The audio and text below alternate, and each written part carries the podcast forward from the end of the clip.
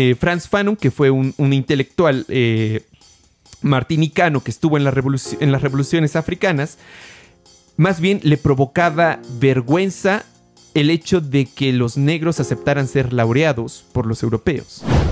Vamos a escuchar a nuestro querido Tenech Huerta, que te tiene algunas palabras que venga, van a cuestionar fuertemente tu argumento. Va inspirada en, ¿no? en las culturas mesoamericanas que las plataformas más diversas del mundo son las plataformas de páginas porno. Yo no sé si él pide eso, donde hay absolutamente todo. Es verdad. Animales con hombres. que el colonialismo no se toca como un tema de verdad, con la profundidad que ocurrió históricamente, sino que más bien es la excusa perfecta para crear la clásica dicotomía que hemos visto normalmente en películas de Marvel entre bueno y malo. Entonces el colonialismo se presenta, o el tema del colonialismo, por ejemplo, los eh, mayas conquistados por los españoles, es perfecto para poder representar los personajes de bueno y malo en una película típica de Marvel. Que esos pequeños pasos de racionalidad que luego llevan a la guerra también nos sirve mucho como reflejo a la vida real, que no hace falta un loco para que al final estemos en la locura de la guerra. Porque ahí vemos por primera vez, se podría decir, la moderna división del trabajo y además las consecuencias negativas, que así le llaman ellos, de la subjetivización moderna, donde para convertirme en sujeto tengo que renunciar.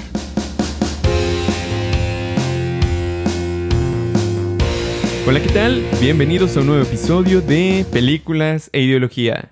Yo soy Balam, Cristian, y en esta ocasión vamos a hacer una review, un análisis de una de las películas más populares eh, de las últimas que han salido, que se llama Wakanda Forever o Wakanda por siempre. Antes de comenzar con el resumen, eh, lo de siempre, esto se trata de un análisis ideológico de las películas, es decir, no nos vamos a enfocar en la parte técnica, es decir, lo cinematográfico, sino más bien en las ideas que están vertidas en las películas como producto cultural de nuestro tiempo. Una vez dicho eso, y mostrado esta hermosa chelita, por favor, Cristian, el resumen.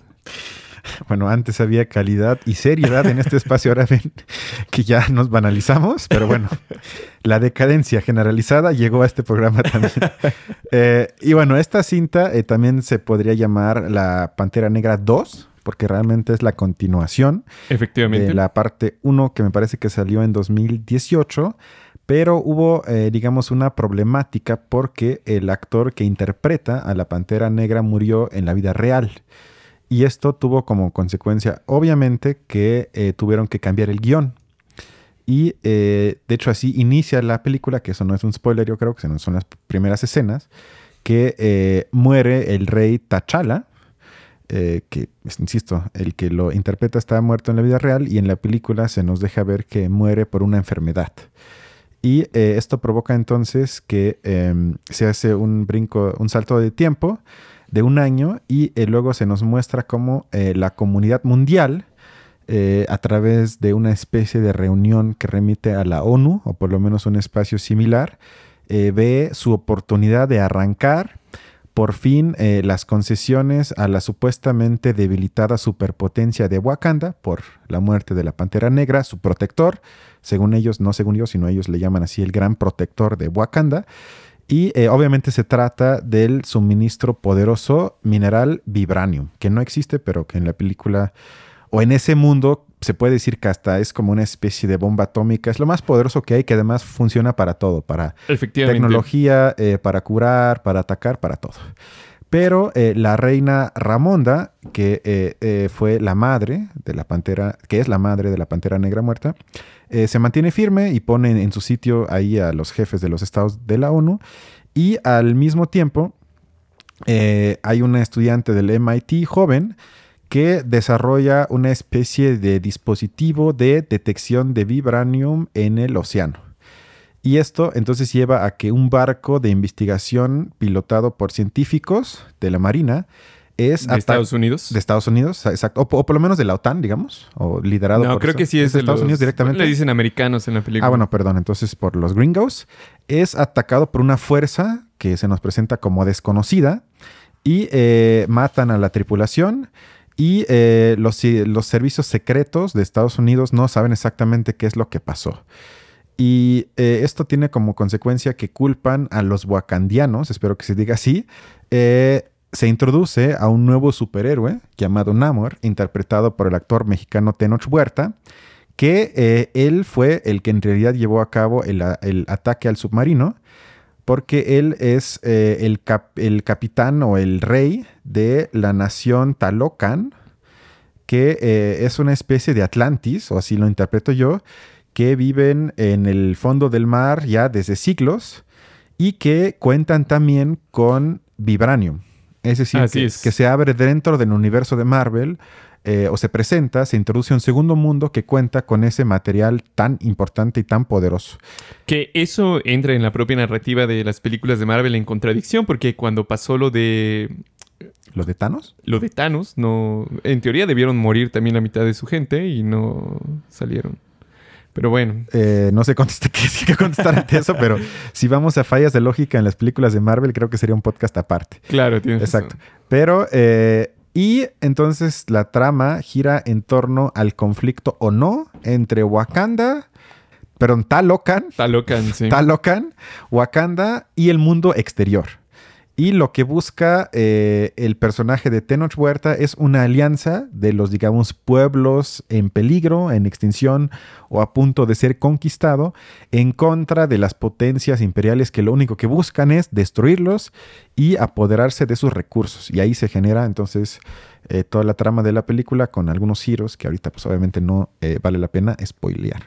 Bueno, a mí me parece que el primer tema que se plantea así de lleno es la cuestión de la comunidad internacional. O sea, de cómo... Eh, me parece que es al final de Black Panther 2. Entre paréntesis, no lo vi, pero vi un resumen en internet. Em, sabe la comunidad internacional de la existencia de Wakanda y se enteran, digamos, de su superioridad tecnológica y sería como un sueño especial o extraño de parte de los gringos pensar en que exista de repente alguien que sea mucho más poderoso que ellos. Pero bueno, el tema es que así ocurre y entonces el resto de naciones quieren de alguna manera normar o eh, llegar a regular la existencia de esta potencia. Potencia que además se niega a hablar con ellos, ¿no? Que es el tema de la primera película, que quiere mantenerse al margen del resto de naciones. En gran medida, digamos, como una especie de crítica, como yo le hemos mencionado antes, pareciera ser más bien como un pueblo exotizado que de alguna manera es como mágico, perfecto y muy bien nivelado en todos los aspectos morales, estéticos, eh, tecnológicos, etc. Y no quiere de alguna manera contagiarse de eh, las malas vibras o de lo malo que tiene el resto de la humanidad. A mí me parece que eso en un primer momento es eh, criticable por el hecho de que en Wakanda existe la monarquía. Entonces, la monarquía es un sistema político que evidentemente no es democrático y que sin embargo de repente aparece ante la comunidad internacional como una monarquía la más poderosa del mundo. ¿no? Y eh, no se pone realmente eso en duda, la comunidad internacional no pone en duda el carácter monárquico de Wakanda, sino más bien eh, se permite que exista la potencia aunque no sea democrática, aunque no tenga realmente un control eh, de parte de su, de su sociedad, como si ha venido teniendo ese proceso histórico el resto de las sociedades civilizadas, o al menos la gran mayoría, ¿no? Sí, que además se presenta en la película a través de la voz de la reina Ramonda, si recuerdo bien, que encarna, porque así se presenta en la película, la voz del pueblo de Wakanda, que es, digamos, por, por lo menos así se construye, un bloque homogéneo, armónico, donde ella sí puede hablar por todos. Y esto si lo voltearíamos, digamos, si recordamos, por ejemplo, a la monarquía de Gran Bretaña, nos parecería bastante absurdo que la reina Isabel o el rey actual vayan a la ONU y hablen en nombre de todo el pueblo de Gran Bretaña. Seríamos los, los, primeros en criticar eso, decir, ¿a tú quién representas? Y además, ¿cuáles serían los descontentos internos de la gente que no aprueba tu régimen, tus privilegios, tu forma de gobernar, tu ideología, lo que sea, pero en este caso eso no se tematiza. De hecho, se muestra de Wakanda, creo que nunca vemos eh, algo así como un pueblo o como gente, entre comillas, normal de Wakanda, sino únicamente convivimos o vemos todo a través de los ojos de la gente poderosa, en este caso sobre todo mujeres, porque obviamente se mete el toque supuestamente feminista, pero de mujeres de la élite de Wakanda, y nunca se nos muestra más allá de eso. Eh, totalmente, de hecho, eh, tanto en Inglaterra como en España, las propias sociedades tienen, eh, no son, digamos, homogéneas con respecto a la monarquía. Una muy buena parte de sus sociedades mm, la rechaza, pero no tienen tampoco las posibilidades históricas, materiales, políticas para poder cambiarlo. En gran medida porque las monarquías aplastaron las posibilidades militarmente que tenían los otros. Entonces, eso por lo menos, digamos, en sociedades actuales podemos ver que no es unánime. Sin embargo, en Wakanda jamás vemos a alguien que diga que no está a favor de la monarquía. Eso a mí me hace entrever que se trata más bien de propaganda en favor de la monarquía y si no se quiere ver eso, al menos en favor de que los líderes de hasta arriba saben lo que están haciendo o la clase política sabe lo que hace porque es la mejor y es la mejor opción que tenemos. Y aunque no lo crean, en la facultad nosotros tuvimos muchos compañeros que realmente pensaban que la mejor forma de gobierno era la monarquía. El hombre sabio que eh, dirige al resto de la sociedad es el que debe de gobernar y yo creo que esta clase de películas que de alguna manera nos presentan a la monarquía como incluso en las películas infantiles ya lo hemos retratado en episodios anteriores, de alguna manera meten o tratan de normalizar esta idea en el sentido común de que es positivo que exista alguien que, nos rija y que sabe mejor, ¿no? No, y además peor que se herede el poder político. Mm. Porque todavía si fuese una idea como de Platón del rey filósofo, tampoco yo estaría a favor, pero sería más interesante. Pero en este caso, simplemente por lazos familiares, como en una lógica que, se ve quizás en la serie de Game of Thrones o de Casa del Dragón, donde nada más porque eres hijo o hija de alguien, automáticamente te conviertes en el soberano. Y de hecho creo que existe también el mecanismo de por combate directo. Ah, lo cual sería todavía incluso peor porque significa que el que gobierna es el más fuerte no el más capaz ni siquiera. Exactamente, eso lo hace aún menos, yo le llamaría menos moderno, porque ya sí, totalmente. saben que soy un fan de la modernidad y una de las cosas es que supuestamente ya no tenemos que llegar al poder a, través de la fuerza, pero una de, las cosas que quizás tocó mi lado romántico y quizás lo sobreinterpreté, pero es la referencia que se hace eh, al libro de la Odisea porque eh, vemos, me parece, dos veces eh, cánticos de sirenas que provocan eh, una especie de delirio en la tripulación que se termina suicidando. Y obviamente esto es una referencia al viaje de Ulises cuando pasa por la isla de las sirenas.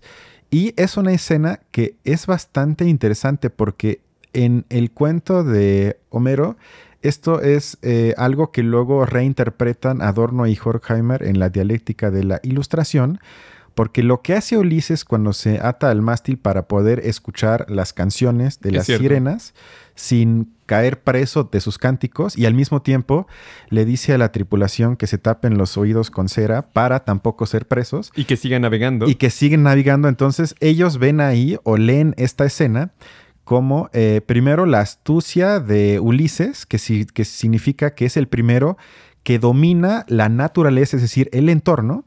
Además, eh, se domina el entorno social, que serían sus trabajadores que siguen eh, trabajando.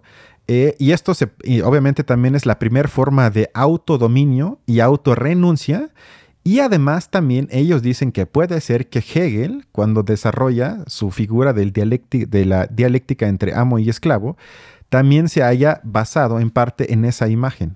Es verdad. O lo tomó como una especie de metáfora, porque ahí vemos por primera vez, se podría decir, la moderna división del trabajo y además las consecuencias negativas que así le llaman ellos, de la subjetivización moderna, donde para convertirme en sujeto tengo que renunciar.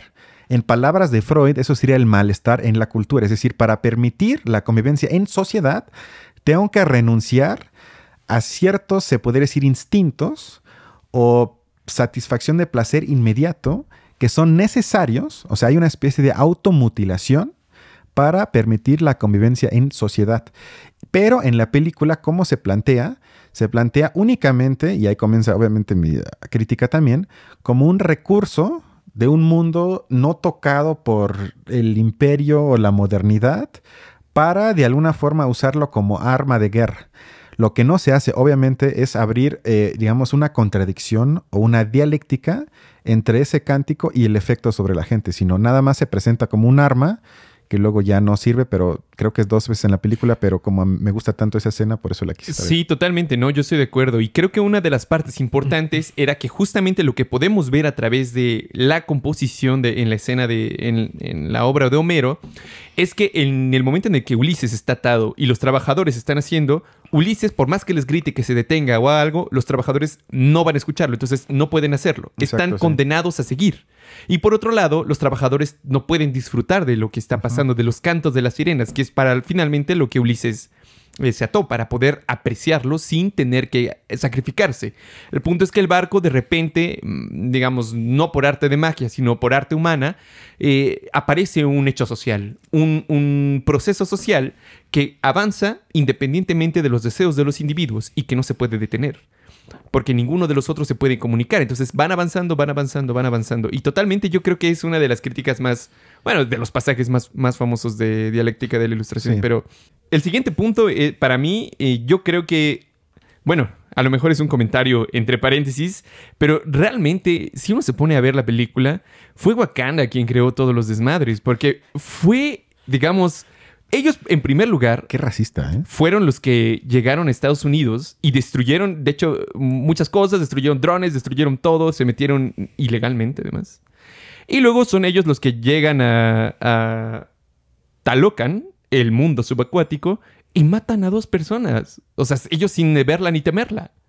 Y realmente fueron los de Wakanda los que crearon el desmadre que vemos en la película. Es cierto, y justamente iba a ese punto porque eh, leí un artículo en Le Monde Diplomatique de Jeremy Shapiro que trata eh, la lógica de escalación de las guerras. Él obviamente escribe sobre el mundo real, eh, en concreto sobre el conflicto ahorita entre Rusia y Ucrania, y alerta, según él, de un posible conflicto atómico. Pero se sale de esta lógica eh, falsa y simplista, dicotómica entre buenos y malos, sino trata de explicar por qué, a pesar de partir de racionalidad de ambos lados, podemos terminar en el doomsday, es decir, en donde todo se acaba. Pero no porque uno sea loco o el otro sea loco, sino simplemente porque pequeños pasos de racionalidad que de ambos lados se pueden justificar puede llevar aún así a una guerra absoluta. Y cuando vi la película, yo creo que se puede aplicar esa lógica porque ¿qué es lo que vemos?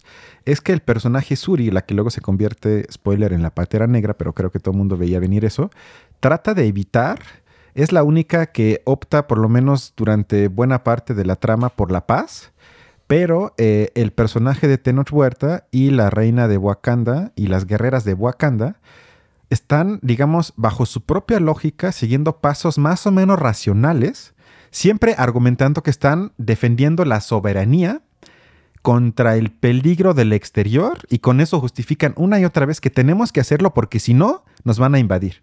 De hecho, creo que en una escena, cuando están platicando en un consejo, la reina dice algo que prácticamente sonó al nosotros no negociamos con terroristas. Exacto. Y esto yo creo que nos, a mí me recuerda mucho a cómo ha sido la comunicación diplomática, si es que la hubo entre Rusia y digamos la contraparte o viceversa, donde ambos se tachan de locos, irracionales y además justifican sus propias acciones siempre por miedo a la derrota, que eso también se ve en la película que, que Namor, que Namor muchas veces dice es que si ustedes no nos ayudan, ellos van a ir por nosotros. Entonces, digamos, se condena a priori, se anticipa un acto, es decir, es que si yo no hago esto, ellos me van a hacer esto. Y es la misma lógica que en la política real. Y con eso justifico mis propios actos de manera racional en contra de ti. Y en la película la lógica de escalación comienza así. O sea, realmente si entre sí hablando, ninguno de esas eh, tres partes, digamos, el mundo fuera, Wakanda o Talocan quería la guerra. Ellos tres creo que por sí solos hubieran dicho yo no quiero la guerra. Sin embargo, sus acciones poco a poco llevaron a una espiral de escalación que luego ya no se podía frenar, pero no porque uno de los tres actores está loco o quiere el poder absoluto, lo que sea, o sea, el diablo en persona, sino porque esa misma lógica de escalación puede llevar a que terminemos en la guerra absoluta en la película, pero también en la vida real. Y creo que se vio en la película que la única forma de evitar eso es no partir de los particularismos, es decir, de partir de que yo voy a defender mi soberanía en contra del peligro exterior y pensar únicamente en mi interés. Porque yo creo que si una vez aceptamos esa lógica, entonces vamos a terminar casi de manera inevitable, diría yo, en una guerra uno contra otros. Porque si en la película nos imaginamos, si hubiesen por un momento superado únicamente su visión particular y hubieran pensado un poco más allá de eso, toda la trama de la película se hubiera evitado. No, no, no hubiese habido una película. Claro, evidentemente. Exacto. Y creo que esos pequeños pasos de racionalidad que luego llevan a la guerra también nos sirve mucho como reflejo de la vida real, que no hace falta un loco para que al final estemos en la locura de la guerra. Me parece que en algún momento de la película eh, que están teniendo consejo, uno de los guerreros que parece ser como, o se nos deja entrever que es jefe de uno de los clanes que conforman a Wakanda, eh, cuando la reina está sopesando, ya habían tenido el primer contacto con Namor, se les había parecido, habían, eh, Namor y, el resto de sus, de sus congéneres habían pasado las defensas de Wakanda sin que se dieran cuenta, y les pidieron eso, o sea, que, que dialogaran, que querían ser aliados, porque se venía algo, algo fuerte, y si no aceptaban, pues iba a venir la guerra. Y entonces uno de los jefes dijo una de las clásicas que en general se ocupa, eh, bueno, yo lo he escuchado más de Estados Unidos, pero me da la impresión de que es en general eh, un argumento de los, de los aparatos militares, que es, ¿y qué pasa si hacemos caso? Para la siguiente van a venir y nos van a amenazar y van a querer otra cosa. O sea, si cedemos nosotros, va, va, va, a hacer que ellos tienen poder de chantaje. Y en realidad, en la historia, en los casos históricos en que se ha dado, este, este diálogo, más que provocar un chantaje, ha provocado la construcción de acuerdos para frenarlos. Un ejemplo histórico, regresando a lo que mencionabas de las bombas atómicas, es el conflicto que se dio entre el mundo musulmán y eh, Israel por ahí de los años 70. Eh, estaban empezando en conflicto. Me parece que Egipto le, eh, había empezado con conflictos de guerra contra Israel. Se le unieron. Empezó a hacer todo un, barullo. Evidentemente, la Unión Soviética apoyó al lado musulmán y Estados Unidos apoyó al lado eh, a, Israel. Y entonces cada uno de los lados le pedía a la Unión Soviética ocupar su capacidad atómica y al final, eh, esta situación que fue muy complicada y que se considera uno de los puntos en la historia que más cerca se estuvo de una guerra nuclear, terminó con la Unión Soviética y Estados Unidos dialogando entre ellos para poder eh, limitar o detener eh, el conflicto. Digamos que cada quien le dijo al otro, agarra tu, a tu compa, o sea, ¿qué le está pasando? Digamos que esa clase de cosas, más que favorecer la capacidad de chantaje, lo que provocó fue acuerdos de no ocupar eh, tanto o, la amenaza atómica para esa clase de conflictos y más bien tratar de resolverlos de manera más o menos pacífica. Sí, exactamente, que eso en la película eh, ambos lados se niegan. Mm. O sea, hay más una política más pegado yo creo que a la vida real de fuerza, de mostrar fuerza, de que cualquier tipo de debilidad es planteado como potencialmente catastrófica. Que si muestro un poquito de debilidad, el rival se va a dar cuenta y me va a querer destrozar. Y además también se, se parte, otra vez yo siento, es como un espejo para la vida real, del fundamento, digamos, de que mi oponente es malvado y malintencionado. Y todo lo que dice, todo lo que plantea es simplemente para querer engañarme. O sea, otra vez una lógica de amigo-enemigo que yo creo que evita cualquier tipo de acuerdo diplomático. Exactamente, y eso me da a mi pie para avanzar al siguiente tema que es inevitable, el racismo y el colonialismo, que es un tema forzoso, que aquí me parece, eh, y lo diré de primer momento, pero después lo iré explicando, que el colonialismo no se toca como un tema de verdad, con la profundidad que ocurrió históricamente, sino que más bien es la excusa perfecta para crear la clásica dicotomía que hemos visto normalmente en películas de Marvel entre bueno y malo. Entonces, el colonialismo se presenta, o el tema del colonialismo, por ejemplo, los eh, mayas conquistados por los españoles, es perfecto para poder representar los personajes de bueno y malo en una película típica de Marvel. De hecho, me parece que a uno de los personajes de la CIA le llaman el colonialista. Digamos, a ese grado se, se llegó. Pero Balam, vamos a escuchar a nuestro querido Tenech Huerta, que te tiene algunas palabras que venga, van a cuestionar fuertemente tu argumento. Va inspirada en, ¿no? En, las culturas mesoamericanas eh, y la gente que, fue, que se involucró como, como asesores son académicos mexicanos de la región, de la región, eh, latinoamericanos, ellos mismos se llaman latinoamericanistas. Y ellos lo, lo, lo hicieron posible y la compañía la producción totalmente abiertos, deseosos, respetuosos, inteligentes, sensibles. ¿Sabes? así es la representación. Así se tienen que hacer las cosas. Con este amor, con este compromiso y con esta humildad, que es increíble que, que, que, que ¿Sabes? Ves gente que está en Hollywood que tú admiras, que tú dices, algún día, y de repente con toda la humildad, con toda la humanidad del mundo, se acercan y te dicen, vamos a crear esto, y tú dices, va, y yo creo que esto, yo creo que lo otro, yo creo que aquí, yo creo que allá, y ellos dicen, claro, claro, vamos. Híjole, fue maravilloso. Es, pocas veces se da. Y espero, espero que las plataformas en México y en América Latina entiendan porque en México y en América Latina las plataformas solamente hay gente blanca, a pesar de que nosotros somos la mayoría. ¿Cómo ves? No, una dura crítica.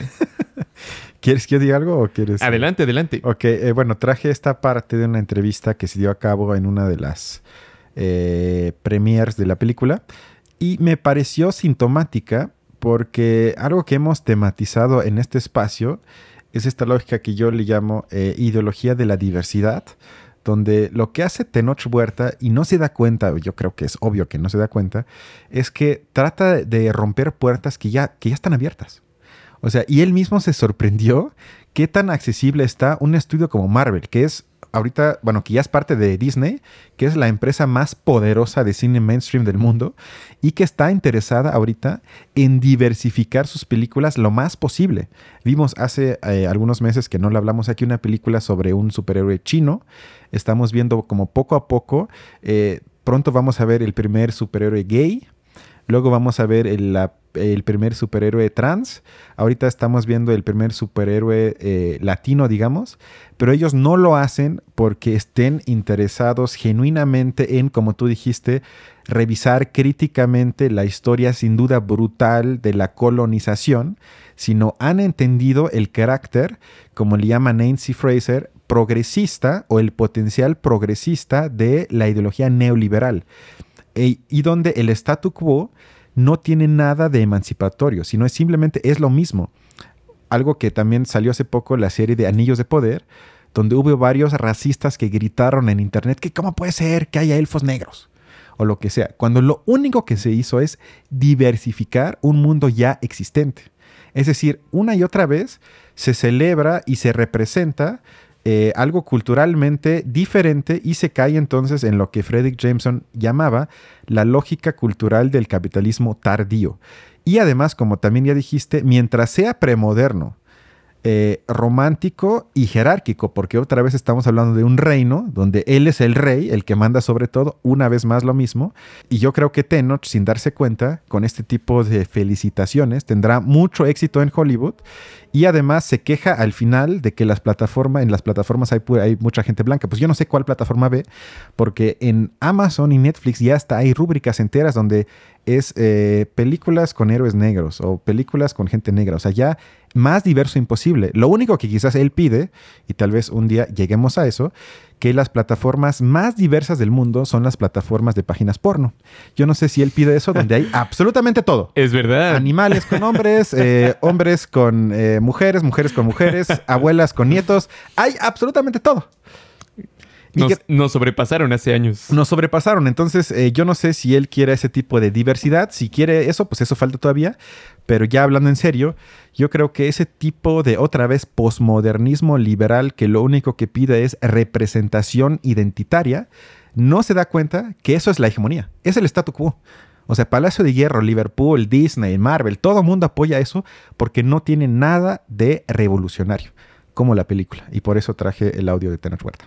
A mí realmente me parece eh, deplorable que en general no se trate, bueno, no es que tengan que hacerlo, pero nunca se trata de retratar, en específico, hablando de la historia negra, eh, pasajes específicos de su historia, o sea, como, un estudio investigación y tratar de representarlo un poco quizás como si lo vimos en Sin Novedad en el Frente.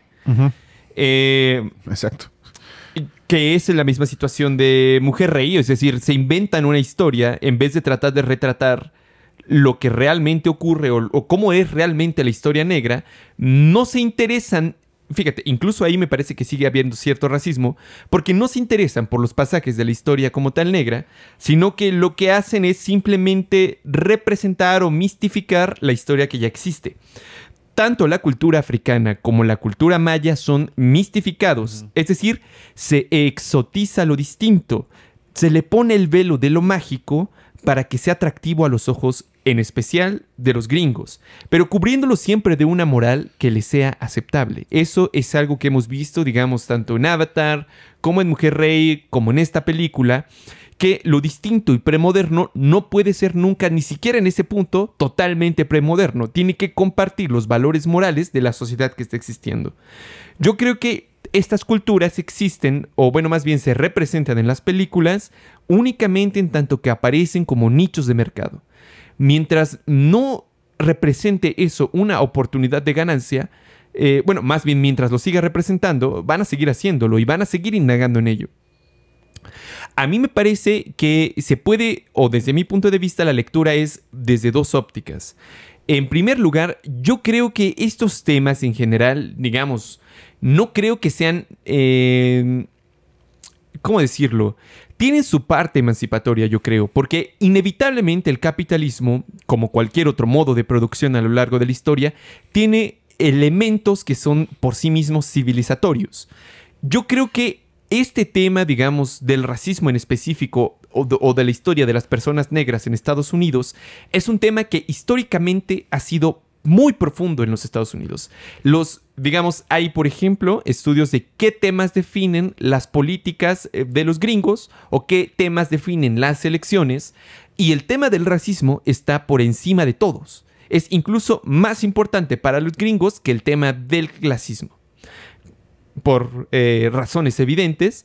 Entonces yo creo que en gran medida esto que estamos viendo a través de la diversificación, pero en específico nada más hablando del tema de las personas negras que además eh, se representaron como mujeres, yo creo como una especie de revalorización de las personas negras porque es una contradicción muy profunda en su sociedad. Y entonces ellos están haciendo esta clase de elementos culturales para poder revitalizarlos al menos simbólicamente. Porque en términos económicos o en términos más materiales, sigue habiendo una gran brecha entre las personas negras y las personas blancas en Estados Unidos. Sin embargo, me da la impresión de que lo que más exige o lo que más ellos sienten que es muy difícil es la cuestión simbólica, o sea que llega a haber ahí una cuestión muy profunda y algo que me di cuenta en la película, y no sé si tú lo notaste, no sé si lo notó la audiencia, es que en general las tomas se hacen de, de, las personas como para mostrarlas de una forma de belleza distinta. Porque eso es algo que me pareció curioso. La, normalmente, o al menos me había dado cuenta de eso previamente, muchas de las personas negras que aparecían en películas de eh, gringos eran como retratadas en gran medida con los rasgos finos, como personas blancas simplemente teñidas de, de negro. Y al menos ahora como que sí mantienen como los rasgos y todo lo demás. O sea, yo creo que en el fondo sí es una forma en que se resuelve, al menos simbólicamente, o se trata de resolver, esta contradicción profunda dentro de los Estados Unidos. Y yo creo que en esa medida también observan lo latino. Que el resto del mundo lo ve así, o que, por ejemplo, para los africanos, negros africanos, eso importe, pues yo creo que no. O sea, en, uno debería preguntarse si a los negros africanos lo que les importa es su revalorización simbólica o más bien su revalorización material. Yo creo que a ellos les importa más lo segundo. Sin embargo, yo me explico un poco esta acción de parte de los gringos o esta obsesión con, la cuestión racial, en tanto que buscan de alguna manera resolverla, al menos en términos simbólicos. Que eso represente algo emancipatorio real en términos materiales para los negros de Estados Unidos, no lo sé. Para los negros africanos, definitivamente no. Y para los latinoamericanos, muchísimo menos. Sin duda, como decías, no creo que Tenoch hubiese tenido una mala intención al hacerlo. Yo creo que él seguramente estaba muy encandilado, muy feliz de observar cómo el resto lo trataba pues como humano, como su igual, pero definitivamente que no se da cuenta que más bien está siendo utilizado para ello. Y me recuerda muchísimo a cuando a cuando Fanon, eh, Franz Fanon, que fue un, intelectual eh, martinicano que estuvo en, la en las revoluciones africanas, más bien le provocaba vergüenza el hecho de que los negros aceptaran ser laureados por los europeos. Sí, porque eso sería quedarse en la lógica racista. Y creo que ese es el punto más importante, o sea, que porque también pasa hacia el otro lado, o sea, porque también se, se plantea al mundo exterior, es decir, que no forma parte de los dos pueblos, como un bloque hegemónico, armónico, donde todos quieren conquistarlos, cuando realmente no es así. O sea, ¿qué pasa con los pueblos, entre comillas, del bloque imperialista, si le quieres llamar así. O sea, donde también hay muchísima pobreza, opresión, contradicción. Eso tampoco se tematiza, o sea, no simplemente hay un bloque, insisto, homogéneo del exterior que nos quiere conquistar. Y hacia adentro también hay un bloque homogéneo que se tiene que defender. Y algo que ya no, porque ya lo hemos hablado varias veces, pero otra vez hay una romantización y mistificación y hasta yo diría glorificación del sacrificio en una guerra. O sea, hay varios discursos del propio Tenoch Huerta donde eh, hace una especie de, bueno, yo le llamaría cántico de guerra, donde todos le contestan, y perdónenme, pero eso me recuerda un poco, ¿cómo decirlo?, a los eventos de propaganda masiva de Goebbels, donde también decía, quieren morir en la guerra, quieren la guerra total y todo sí. O sea, perdón, pero me fue similar. Es decir, otra vez no hay ninguna forma de autocrítica o de yo, yo ya, como le he dicho aquí, yo ya estaría feliz con mostrar las contradicciones internas que sin duda existían. O sea, si uno habla con gente que se mete en serio a estudiar al mundo prehispánico, te dice, es complicadísimo, no era un bloque homogéneo donde era el paraíso y luego llegan los malos de España para conquistarlo, sino las contradicciones internas es algo que me encantaría que se mostraran, porque además, que es el último punto que tengo, en la parte 1 de La Pantera Negra, el eh, antagonista era Killmonger, que era precisamente eso, que era un outsider de la propia comunidad de Wakanda que quería principalmente dos cosas, acabar con la monarquía y además compartir el vibranium con toda la comunidad global para unirse a la lucha global de los oprimidos. Es decir, quería acabar, y así lo dice en la película, con las injusticias a nivel, a nivel mundial y se le hacía, así lo dice, hipócrita e incongruente que Wakanda se escondiera en una lógica de aislarse y con eso perjudicara a toda la población negra que no vive en Wakanda y los dejaran sin recursos.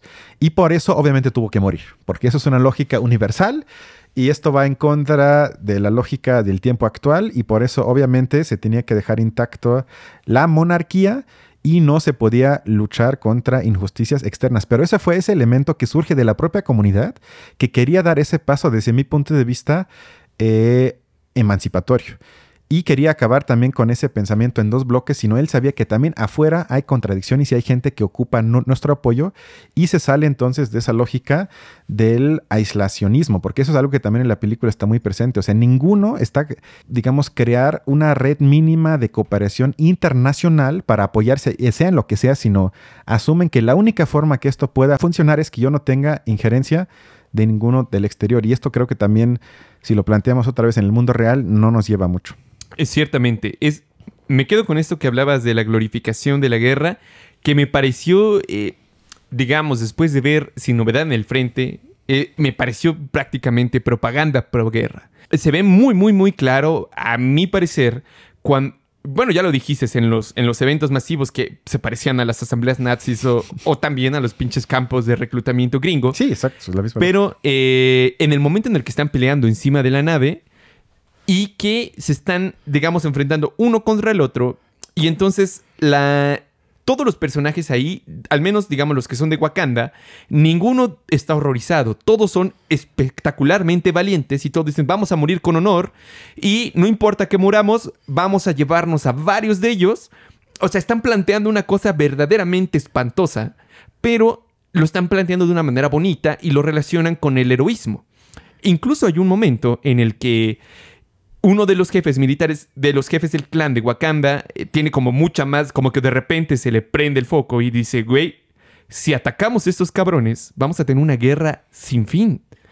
Y lo que dice la chica es, mi madre merece una guerra sin fin. Es así como, ¿qué estás diciendo? ¿Realmente sabes lo que eso puede significar? Y al final, me parece una de las resoluciones más chafas, sinceramente, cuando, digamos, perdona al enemigo y es como un símil chafa de este momento de, de, sin novedad en el frente en el que se encuentran el soldado alemán y el soldado francés y se reconcilian como humanos y entonces eh, ellos también se reconcilian, ¿no?